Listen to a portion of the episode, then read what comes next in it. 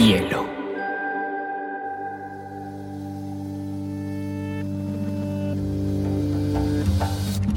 Coincide con la noción de estilo tal como se diccionario. La lectura debe ser una de las formas de la felicidad y no se puede obligar a nadie a ser feliz. Pero cuando termina lo que vas usado después, entonces un libro debe escribir esa situación. Y digamos que lo es, el cuento se escribe así. Y a mí la, la cosa más importante que me ha pasado en la vida ha sido aprender a leer una pizca de exageración en esa frase. Este podcast se hace con el apoyo de Confama, que cree como yo en el poder transformador de los libros y la lectura.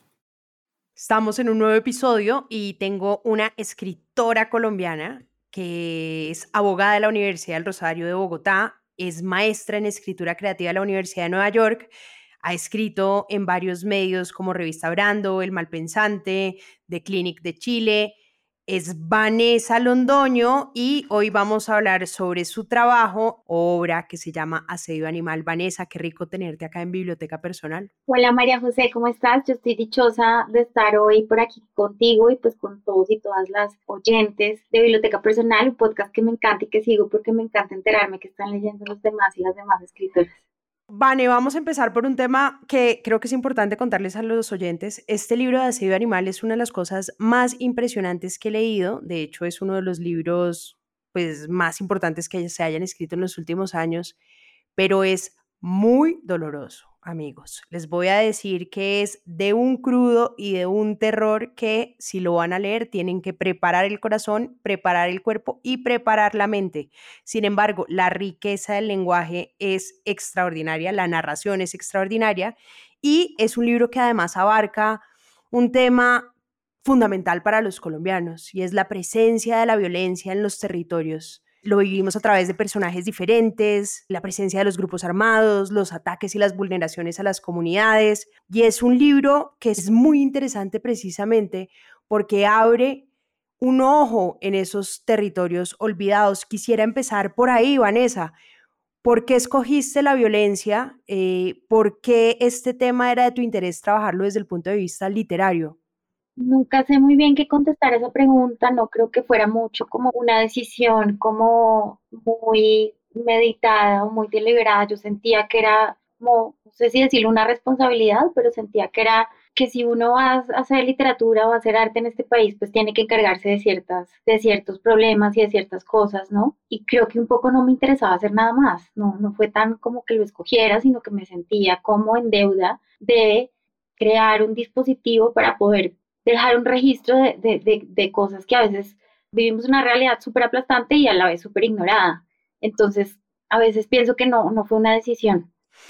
En tu libro hay cuerpos mutilados, hay asesinatos, hay desaparecidos, hay violaciones. Es un libro que de verdad tiene toda la crudeza y el dolor que han sufrido por décadas muchas de nuestras comunidades campesinas y comunidades indígenas. ¿Tú sientes, Vanessa, que hay como un intento de invisibilizar o de negar o de alejar este tipo de textos cuando enfrentaste este libro a nuevos lectores, a editores? Puede que alguien haya dicho, no, no, no, no, eso está muy crudo, mejor no lo leamos. No, la verdad no. Eh, bueno, no sé si también por el rumbo que tomó el libro. El libro se publicó primero en México antes que en Colombia y tenía ya como un tránsito por fuera y eso lamentablemente llama la atención de los editores. No creo que debería ser así, eh, pero creo que eso genera como cierto interés.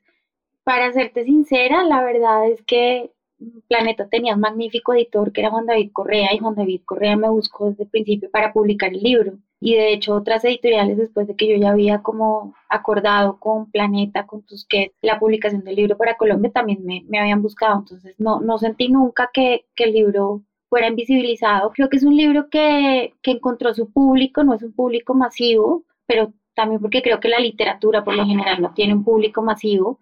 Es un libro difícil porque no solamente el tema es difícil, sino que yo creo que es un libro exigente, entonces también encontró su público. Si no es un libro masivo es porque el libro, no porque haya sido invisibilizado ni censurado, ni mucho menos, no creo, sino porque es un, es un libro que tiene esa vocación, creo yo. Hablemos precisamente de un punto que me parece interesante y es el lenguaje. uno lee tu libro y piensa mucho en Pedro Páramo, como hay una escena que es divina, que es los indígenas tratando de hablar español y uno como en Cabrera Infante, que uno alcanza a leer como los diferentes dialectos y los diferentes acentos. Creo que en tu libro también hay un esfuerzo por representar esa diversidad del lenguaje. ¿Cómo es tu relación, Vanessa, con el lenguaje? Eh, ¿Cómo te enamoraste del lenguaje y cómo querías proyectarlo? Bueno, pues Sí, la novela ha sido como muy vinculada a Juan Rulfo, yo creo que sí es una gran influencia para mí. Al mismo tiempo creo que también es como un lenguaje muy distinto, digamos, tiene ciertos espejismos de lo que puede ser Rulfo, pero también creo que encuentra sus propios rumbos y sus propias maneras de, de contar. Yo pienso que mi género literario puede ser el censo de las lenguas de un territorio. A mí me interesa mucho el territorio como personaje principal de una novela como he aprendido de otros y otras escritoras, por ejemplo, Manhattan Transfer, de dos pasos, y precisamente porque en Colombia creo que el centro del conflicto ha estado en el territorio, en la tierra, ¿no? Entonces me interesaba poner como en el centro de la novela, que la novela fuera el personaje principal, fuera el territorio, y eso implicaba de alguna forma crear un mapa en donde transitan unos personajes que tienen unas lenguas distintas y, y esas lenguas hablan como una heterogeneidad de lo que se está contando y de cómo se está contando. Yo no sé si hay un, como un esfuerzo como tratando de demostrar cómo ciertas comunidades indígenas hablan español, sino que así hablan español las comunidades indígenas porque es su segunda lengua y es un español, a mí me parece de los más hermosos que yo he escuchado porque digamos que es, está atravesado por otra cosmogonía, está atravesado por otras anatomías eh, léxicas, está atravesado por otras semánticas, entonces es un español atravesado por eh, otros hablantes de otras lenguas y eso me parecía muy interesante como dejar un registro de eso que creo que no hay mucho en la literatura colombiana, un registro de esos tipos de español que se hablan tan bellamente acá y que además generan como unos lugares muy plásticos, muy poco transitados, muy poco trajinados en la forma en que usamos el español. Y bueno, mi relación con el lenguaje yo creo que pues me atraviesa de una forma física, política, espiritual, yo creo que me atraviesa completamente en lo que yo soy. Entonces tengo una relación como muy, muy cercana, muy física y, sí, muy permanente con el lenguaje. ¿Te enamoraste del lenguaje desde niña antes de empezar a estudiar derecho, cuando empezaste a leer o cómo fue ese acercamiento al amor por las letras? Sí, desde siempre. Pues yo estudié por los laditos literatura en la Javeriana, eh, hice casi toda la carrera, no me gradué, pero en todo caso agradecí mucho estudiar derecho, estudiar jurisprudencia en el Rosario, porque siento que eso primero me da una estructura, pero segundo también creo que hay una búsqueda del derecho que es muy cercana al de la poesía, que es la precisión del lenguaje, y eso obviamente pues combinado con la búsqueda de una riqueza de lenguaje que puede ser literario, pues yo creo que me formó en ese lugar. Y las lecturas, ¿qué lecturas recuerdas que te hayan impactado particularmente sobre estos temas sociales? Porque pareciera que tú sí tienes como un interés particular por esas voces silenciadas, por esas voces invisibilizadas, por esas voces que tal vez no tienen megáfono en el discurso público y que solamente aparecen cuando hacen parte de los titulares de prensa. No pienso que como que mi aproximación a la literatura sea como desde ese lugar, yo creo que es una aproximación política mía. Tal vez la literatura tiene unas búsquedas similares, pero no me acerco a la literatura desde ahí necesariamente. Yo creo que eso también lo que manifiesta el libro es también una como un, lugar político mío, personal. Claro. Pero bueno, obviamente siento que Juan Rulfo tiene esa búsqueda, ¿no? Esa búsqueda también está en Rulfo, no solamente en Pedro Páramo, ya no Llamas, me parece que sobre todo. Arguedas también, Arguedas yo creo que para mí ha sido un escritor muy importante, como que me atravesó fundamentalmente. ¿Por qué? Ese no lo conozco, Vani, cuente quién es. José María Arguedas es un escritor peruano que tiene unas novelas fantásticas, tiene una novela hermosísima que se llama Los ríos profundos, para mí es una de las novelas más importantes de Latinoamérica. Yo creo que yo casi que exclusivamente leo literatura latinoamericana y para mí es una de las novelas más grandes que hay, que se ha publicado en Latinoamérica. Jaguar Fiesta también es una novela muy hermosa de, de Arguedas y Arguedas logra proponer casi que una gramática andina, él logra como juntar dos mundos y me encanta la forma en que lo hace porque yo creo que eso da muchas luces sobre una discusión que a veces creo que pierde valor y es el del extractivismo cultural. Yo, por supuesto, entiendo que cuando hay una relación jerárquica y una relación de extracción, donde se ordeña una cultura como para un beneficio propio y ajeno a una comunidad, pues hay un claro caso de extractivismo cultural. Pero cuando hay un acercamiento y una horizontalidad, yo creo que se pueden proponer unos mundos muy ricos y muy hermosos, como lo quiso Juan Rulfo, como lo quiso Arguedas, como lo quiso el difunto Teto Campo, el músico, ¿no? En la música también vemos estos ejemplos, o como lo hizo, por ejemplo, también Elena Garro, Guimaraes Rosa, ¿no? Entonces me encanta porque yo creo que sí puede haber una combinación de mundos y de culturas eh, hecho desde la horizontalidad y esos son ejemplos que, que, para mí son como muy cercanos y que me iluminan mucho los momentos como o los lugares de escritura. Hay un tema que me llamó mucho la atención de tu novela, Vane, y es el torero, ¿no? Que es este, tal vez paramilitar que le llevaban a todas las niñas vírgenes o todas las niñas jóvenes y las violaba y de hecho pues es una situación que ha pasado a lo largo de los años en las guerras y particularmente también en Colombia. ¿Por qué te interesó este tema de la violencia sexual desde la guerra y como qué es lo que más te ha impactado de esa temática? Pues primero me pareció muy impactante la historia de Hernán Giraldo, pues que se volvió prácticamente como el patriarca de la Sierra Nevada, ¿no? Como esta idea tan retorcida y tan patriarcal también del, del, del cemental, del, del, procreador, ¿no? Básicamente violaba a todas las niñas de la zona y todos los, digamos, todos los habitantes eran su prole, pongámoslo así. Ese sueño como tan, tan retorcido y tan patriarcal de que todos los habitantes de un, de un, de un territorio son mi prole también, ¿no? Y me pareció que hablaba mucho como de explicaba mucho esa violencia patriarcal que es la guerra y que se mueve también en el, cuerpo de las mujeres y de los niños y de las niñas en todas partes, ¿no? Entonces, pues digamos que habitando un territorio eh, como el que quería habitar esa novela, pues era, era lógico que, que un personaje como esos como que apareciera ahí. Totalmente macabro. Otro de los temas, porque además tu novela es bastante cercana al género terror, es el tema de los cuerpos mutilados, ¿no? Porque hay personajes que no tienen lengua, hay personajes que no tienen eh, manos, porque los castigan, porque en esas regiones donde la justicia no llega, las justicias paralelas y las justicias ilegales y hasta las justicias de las mismas comunidades indígenas, pues pueden ser bastante violentas en sus formas y excesivas hay un tema que es muy interesante y es el de los miembros fantasmas, que es la presencia del cuerpo sin la presencia del cuerpo, la memoria del cuerpo cuando ya no está. Porque este tema de los miembros fantasmas es un tema de tu interés o cómo querías abarcarlo.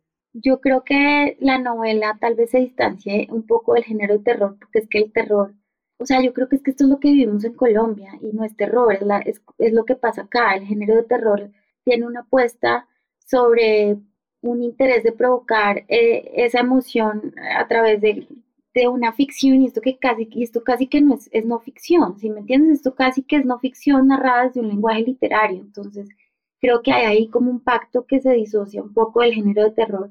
Pero fíjate que desde la intención, pero desde el efecto.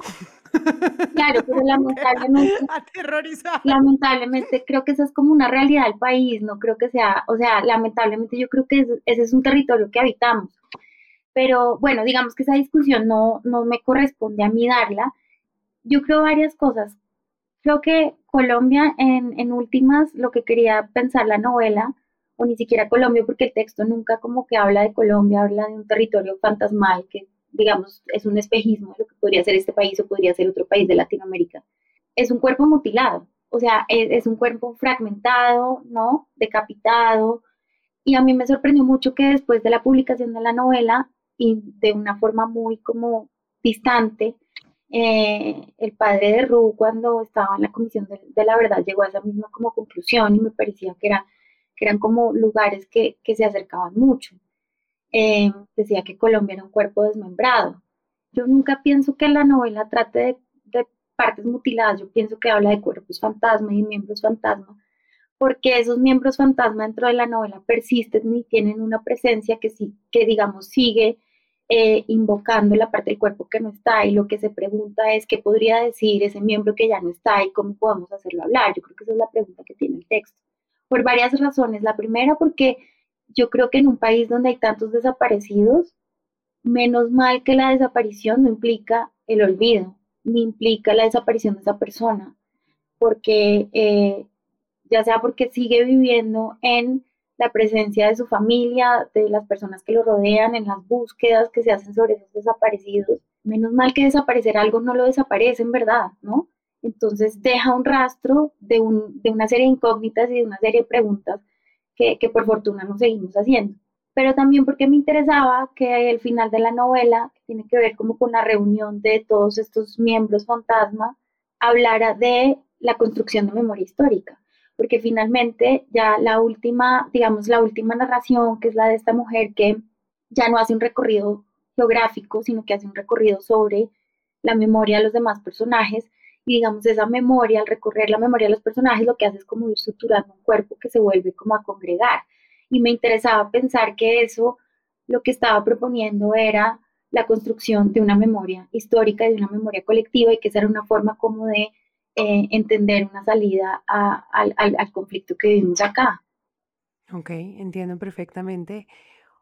¿Y tú crees que la literatura puede jugar entonces un rol importante en esa construcción de memoria histórica específicamente, cierto? Yo creo que no tiene que ser su aspiración, pero creo que sí, que sí lo hace.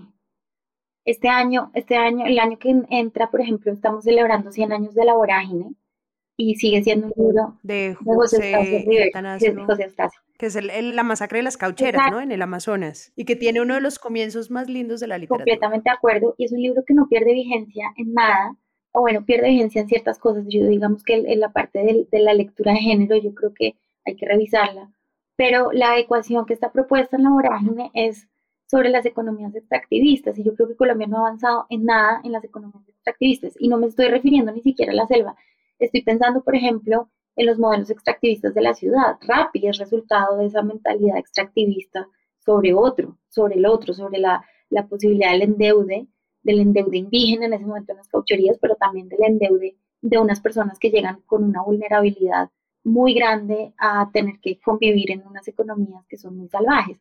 Entonces, siento que eso, que ese hallazgo que hace, por ejemplo, la vorágine, no pierde vigencia en el momento que vayas a leer a Colombia.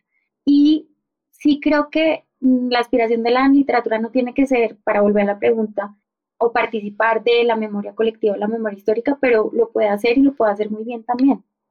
¿Cuáles han sido las reacciones que ha tenido tu libro? Ya nos habías comentado que, que, había conseguido como un público particular o más especializado, pero me imagino que generó bastante conmoción precisamente por la temática y por la forma o el uso tan original del lenguaje. Cuente chismes. No sé cuál fue en realidad.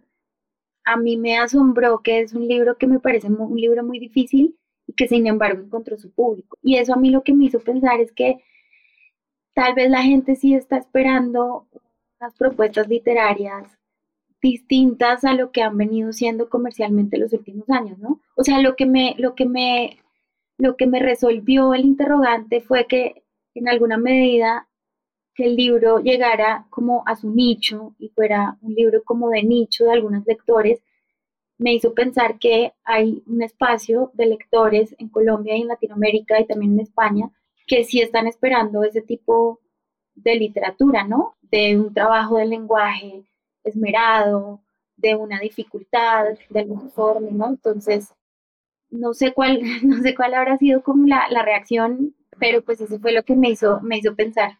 Vane, hay una presencia muy importante de la naturaleza y por lo que veo en tu Instagram, tú eres una persona que ha recorrido el país en lancha, en barco, en jeep, a pie.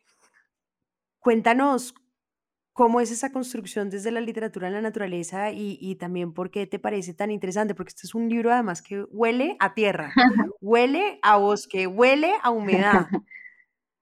Y me parece un don ese desarrollo de la sensibilidad para la escritura.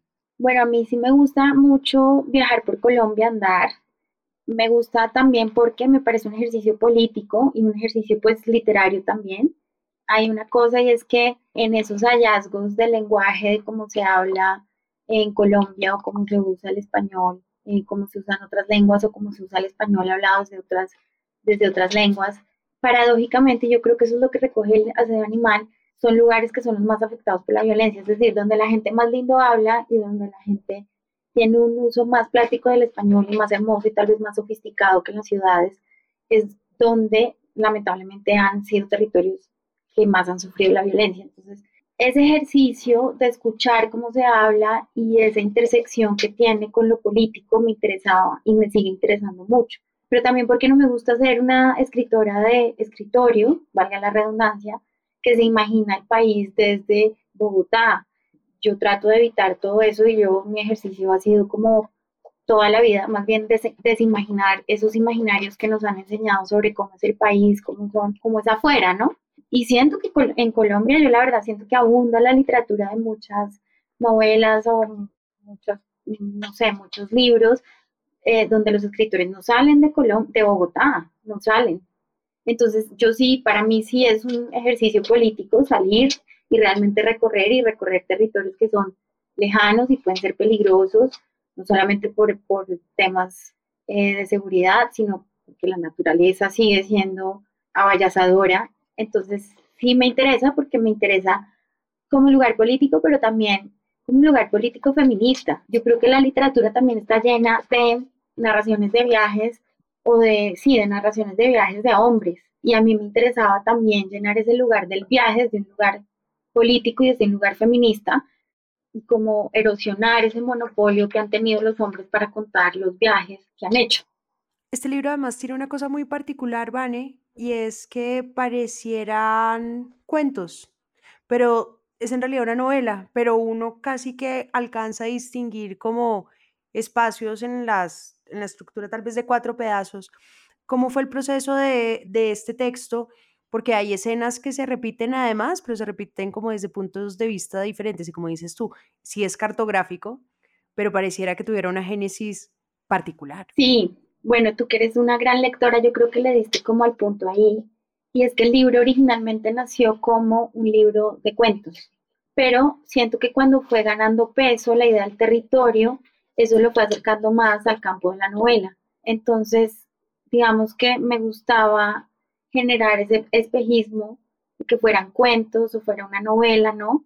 Eh, y que al final toda la historia amarrara con un recurso que además yo le robé a Juan José Saer, que es uno de mis escritores favoritos, y es esa, digamos, ese abuso a veces de una frase que se va repitiendo a lo largo de la novela, pero que se va modificando y que se va alterando y que eso va creando como una mirada distinta en cada, en cada personaje que va repitiendo esa, esa frase. Y me interesaba no solamente porque eh, genera ese efecto, eh, sino porque en el lector también va haciendo que el libro genere su propia memoria, la novela va generando su propia memoria y como la memoria es falseable y nos falla, también esas frases que se repiten se van falseando y van fallando.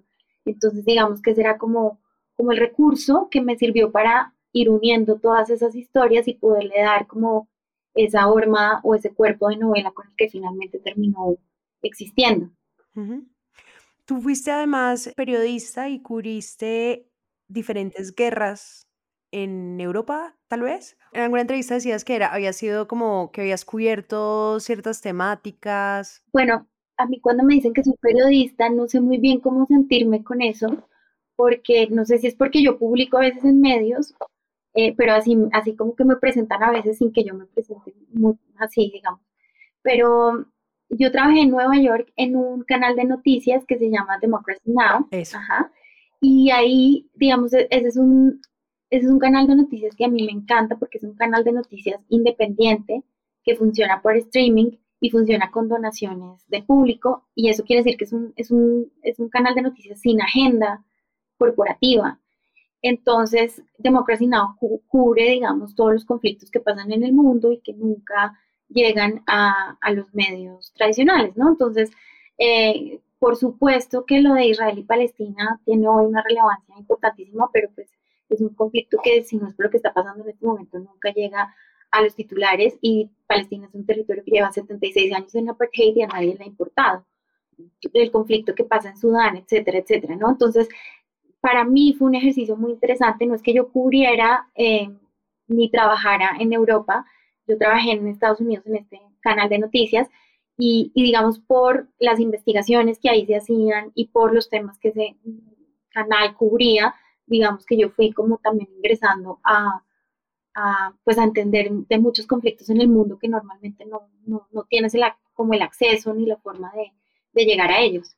Entendido. Sí, totalmente confundido. No, pero, pero, pues normal porque la, la, información como que es muy, no, sí, no es tan clara en torno a muchas cosas a veces uno dice una cosa y, ¿sabes? Como que alguien escribe otra. No, y es que además cuando dicen canal de noticias, pues canal, uno dice, no, periodista. Sí, exacto, yo creo que Categoría. No, pero te digo que en toda parte me pasa, cuando me presentan en todas partes, pero bueno.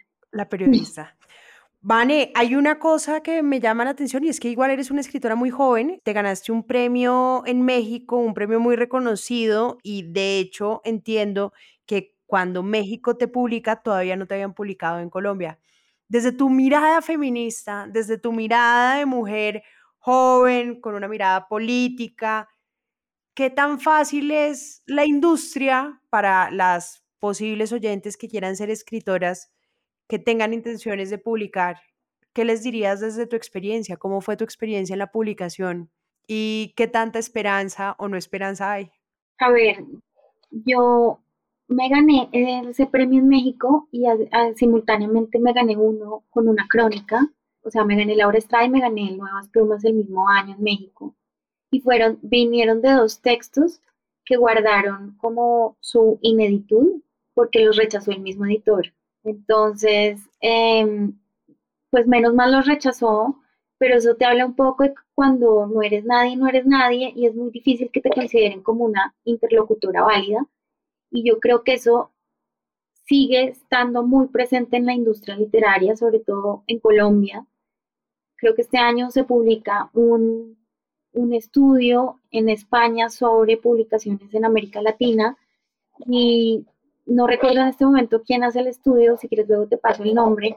Sé por qué em, el año pasado, cuando se publicaron los resultados del Premio Nacional de Novela, Camila Orozco, si no estoy mal, sacó un artículo que citaba este estudio y en el que se demostraba básicamente que Colombia está todavía muy lejos de eh, estar a la par de países como Argentina o como México, como España, donde las publicaciones entre hombres y mujeres están mucho más equilibradas. Aquí estamos todavía muy lejos. Y las editoriales que están equilibrando la cancha en alguna medida son las editoriales independientes. Las grandes editoriales, Planeta, Random, siguen publicando muchos más hombres que mujeres, por una, digamos, proporción todavía abismal. Wow. Entonces, pues creo que sí sigue, y sobre todo en Colombia, creo que sigue estando muy marcada esa discriminación. Yo creo que hemos ido como acortando el terreno, pero creo que, creo que sigue estando muy presente. Sobre todo creo que no ayuda que los colegas escritores hombres no entienden la discusión, no abonan a la discusión, no les interesa la discusión. Entonces creo que eso no ayuda mucho. Pero pues hemos ido mordiendo terreno y, y pues dando las peleas que hay que dar. Pero pues de que se logra, se logra, obviamente, sobre todo porque hay un mercado de editoriales independientes pequeñas que están interesadas en publicar mujeres eh, y están sobre todo agotadas de, que a veces sienten que, y lo he escuchado los editores y las editoras, hablan siempre lo mismo y se repiten mucho. Entonces, también hay una fascinación por la forma en que las mujeres vemos las cosas y estamos viendo las cosas porque no estamos entrando en esa como, como en esa repetición que a veces entran como ciertos escritores. Oye, y en próximos libros, pues con esa mirada tan original que tienes, ¿qué estás pensando? Entiendo que ya estás trabajando en tu próxima novela. Me comentaste que no iba a ser tan, tan, tan dolorosa como la que leí. Pues cuéntanos cuál es tu futura apuesta. Sí, ahorita estoy escribiendo una novela nueva que obviamente he armado y desbaratado ya varias veces. Es una novela que tiene que ver con un viaje que hice recientemente por la Orinoquía, toda la frontera fluvial entre Colombia y Venezuela. Recorrí más de como mil kilómetros de río, hice todo el Orinoco en la frontera, hice todo el río Negro hasta el, hasta el Brasil. Me la única frontera fluvial que me faltó fue el Meta, pero pues no sé cuándo hacer esa parte, tampoco sé si vaya a ingresar como en esta, como esta novela, pero sí es un, sí es un, yo creo que es, una novela que se construye alrededor de ese viaje eh, en ese territorio que me parece todavía muy poco explorado en Colombia. desde todo punto de vista, desde el literario, por supuesto, pero también desde el político, desde el Estado, eh, desde la forma en que nos imaginamos el país. Sí, incluso eso, incluso desde los imaginarios del país. Vane, ¿qué hay en tu biblioteca? ¿Qué hay en mi biblioteca? Pues mi biblioteca es casi, pues como te decía, fundamentalmente literatura latinoamericana. Me gusta mucho Elena Garro, José María Arguedas, como conté. Me encanta José María Arguedas, me parece un tremendo escritor. Antonio Di Benedetto, me encanta Sama, esa gran novela, que es la gran novela americana. Em, ¿Por qué? Porque es la gran novela americana. A ver, em, Sama tiene... Y Elena también recomienda que Elena, tiene una novela que se llama Los recuerdos del porvenir, que es hermosísima, es preciosa, eh, tiene un lenguaje muy bien curado. Me encanta esa novela, para mí ha sido como un lugar de luz eh, que me ha ayudado obviamente a iluminar muchos, muchos también lugares de mi, propio, mi propia escritura.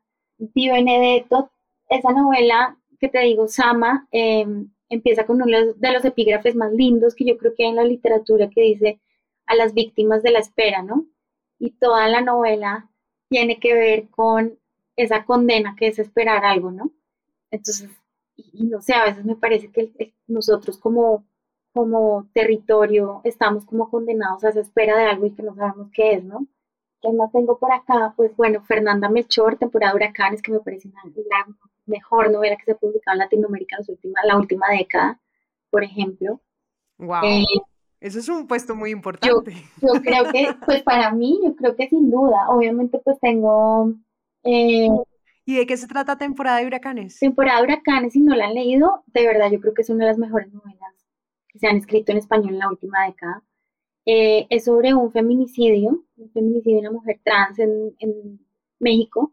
Yo creo que Fernanda hace un trabajo impecable de un lenguaje que atraviesa un lenguaje literario de un nivel muy alto, pero como atravesado por una lengua veracruzana, porque ella es de Veracruz, eh, y que está muy bien hecho, muy, muy bien hecho.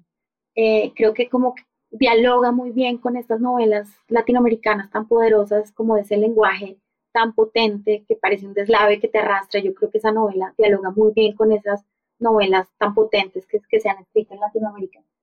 Bueno, ¿qué más tengo? Marosa Di Giorgio, que es una escritora uruguaya que me, que me gusta mucho. También leo mucha poesía. Por aquí estoy viendo que tengo a Watanabe, Se José Watanabe, en el, como en el radar acá. A Salvador Elizondo, que es un escritor mexicano, tal vez acá no tan conocido, eh, pero pues que es un escritor extraordinario. Tiene un libro, una novela que se llama El Farabeu, que es eh, extraordinaria, extraordinaria. Eh, Marvel Moreno también, Clarice Lispector obviamente. Sí, como que mi fascinación está ahí como en la literatura latinoamericana y me cuesta mucho salir como de esa membrana del lenguaje que tiene esa literatura. Pero además curioso porque no son los tradicionales, no mencionaste a ninguno del boom, que me imagino que igual debes tener una postura política con el boom que olvidó a todas las mujeres. no, no fue intencional. Creo que me, me parece que hay mejores escritores que, que los que los mencionados del boom. Por ejemplo, Álvaro Cepeda Zamudio me parece mucho, pues, un, el, tal vez uno de los El barranquillero de la Casa Grande. Me parece eh, tremendo escritor, tremendo, tremendo escritor. Entonces, no, tal vez no sea intencional, sino que creo que hay, cuando uno como que se sumerge más en la literatura latinoamericana, también encuentra que hay unos autores y autoras que están menos como nombrados, como Armonía Somers, por ejemplo, la uruguaya, que tiene una novela que se llama Solo los elefantes encuentran mandrágora, que es increíble, o Salvador Benesdra, que solo publicó dos novelas, pero que tiene su público así como de culto en Argentina. Eh, novelas que obviamente me ha tocado leer en fotocopia porque no se consiguen, porque un amigo me la trafica, me la presta la fotocopia, ¿no?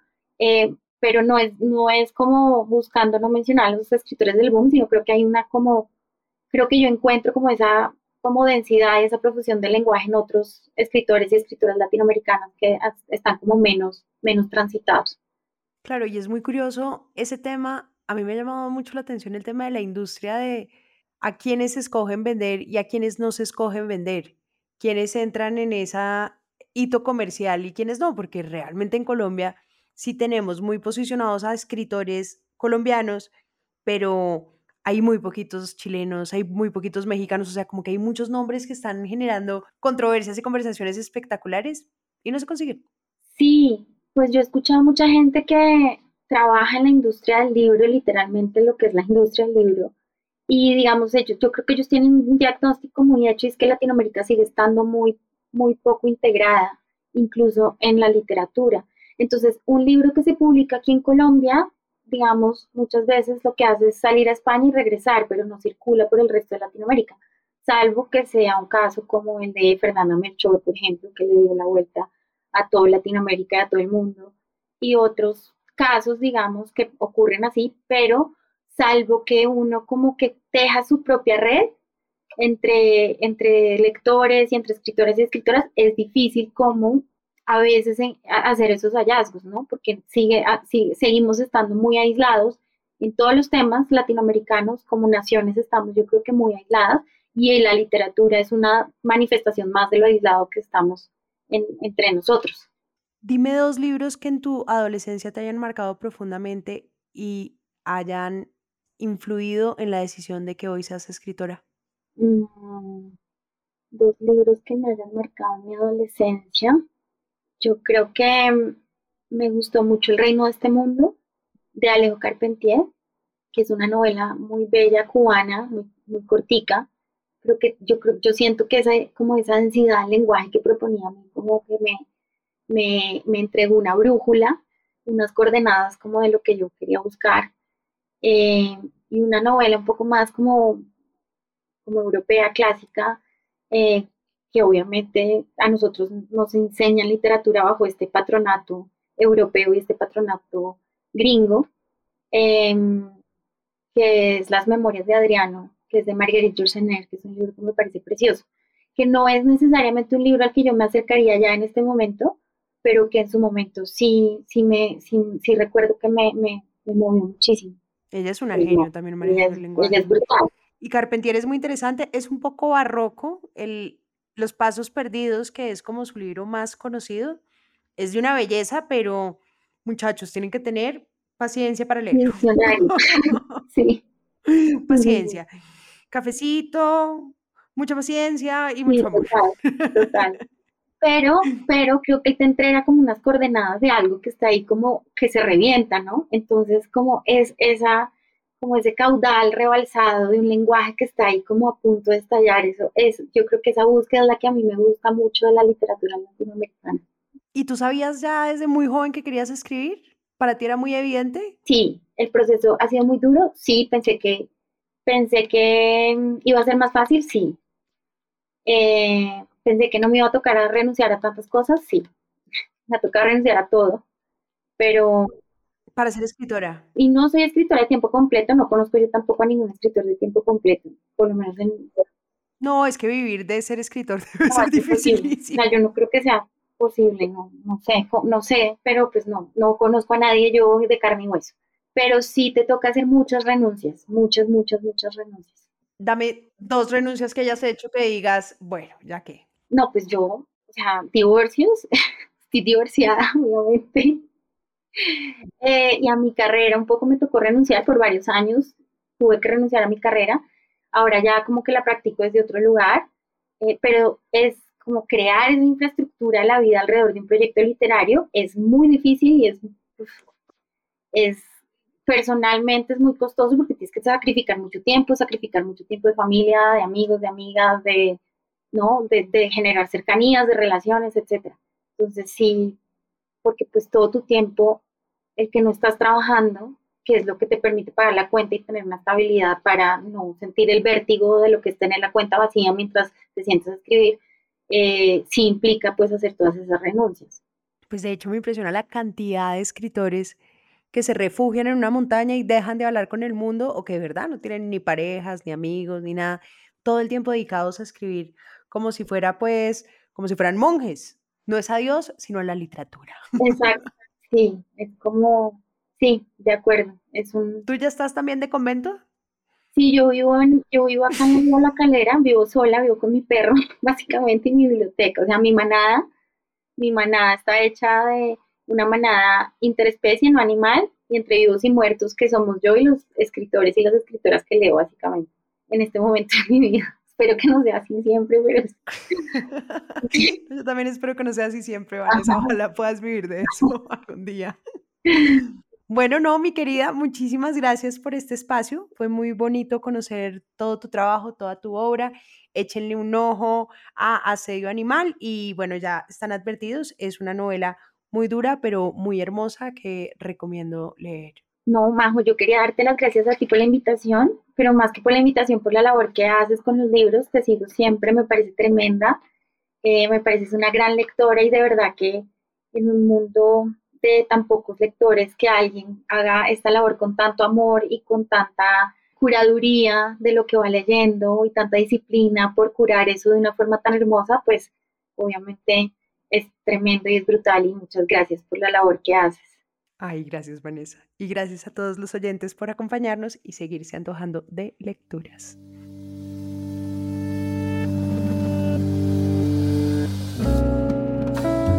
Este es un podcast para contagiar el amor por los libros, porque no hay mejor forma de incentivarlo que desde la divulgación.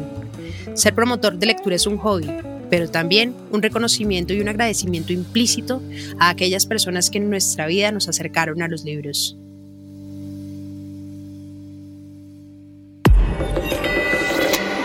Hielo.